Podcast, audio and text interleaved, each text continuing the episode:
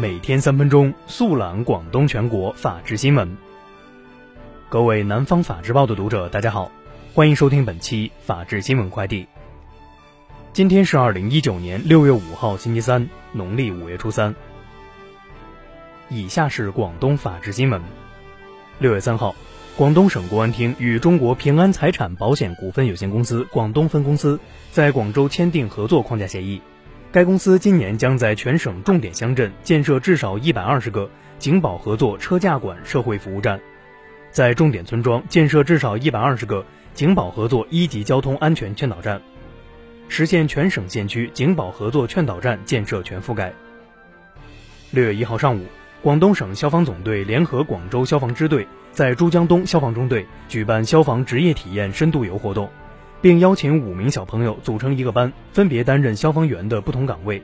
与消防员一起训练、吃饭、学习。五月二十七号至六月三号，江门鹤山市人民法院一审公开开庭审理被告人郭某仪、张某等三十三人组织、领导、参加黑社会性质组织一案。因该案被告人众多，案情复杂，庭审持续八天，法庭将择期宣判。今年一至四月。惠州公安经侦部门在防范和打击金融领域犯罪、护航企业发展专项行动中，共破获经济犯罪案七十一宗，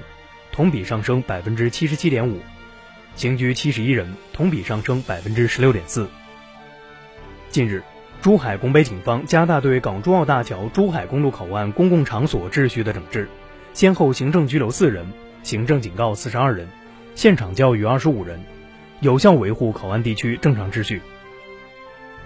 近日，佛山市顺德区一男子醉驾刚获得取保候审，当晚却再次醉驾，并发生交通事故。顺德交警表示，取保候审阶段以身试法，该男子将不再具备再次取保候审的资格，且会遭到从严从重的处罚。目前，该男子已被依法刑拘。以下是全国法治新闻。六月五号，最高人民法院举行新闻发布会，发布生态环境损害赔偿诉讼司法解释及典型案例。今日起至六月二十号二十四时，司法部网站开通二零一九年国家统一法律职业资格考试客观题考试网上报名通道。二零一九年客观题考试实行分两个批次考试方式，报考人员在规定期限内可登录司法部网站填报个人信息，交纳考试费，下载打印准考证。六月五号，国家市场监管总局公布对长安福特汽车有限公司。实施纵向垄断协议，依法作出处罚决定，对长安福特处以罚款一点六二八亿元。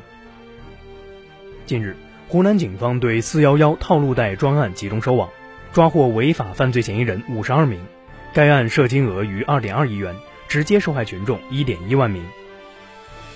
近日，浙江温州警方跨省破获一起特大网络赌博案，成功摧毁一个专为赌博网站提供充值、提现等服务的洗钱团伙。抓获犯罪嫌疑人三十一名。近日，网上流传的一张悬赏通告显示，陕西汉阴县公安局悬赏一百万元寻找犯罪嫌疑人汤晓东，其涉嫌非法吸收公众存款犯罪。昨日，当地警方证实该通告内容。以上就是本期法治新闻快递的全部内容，感谢您的收听，我们下期节目再见。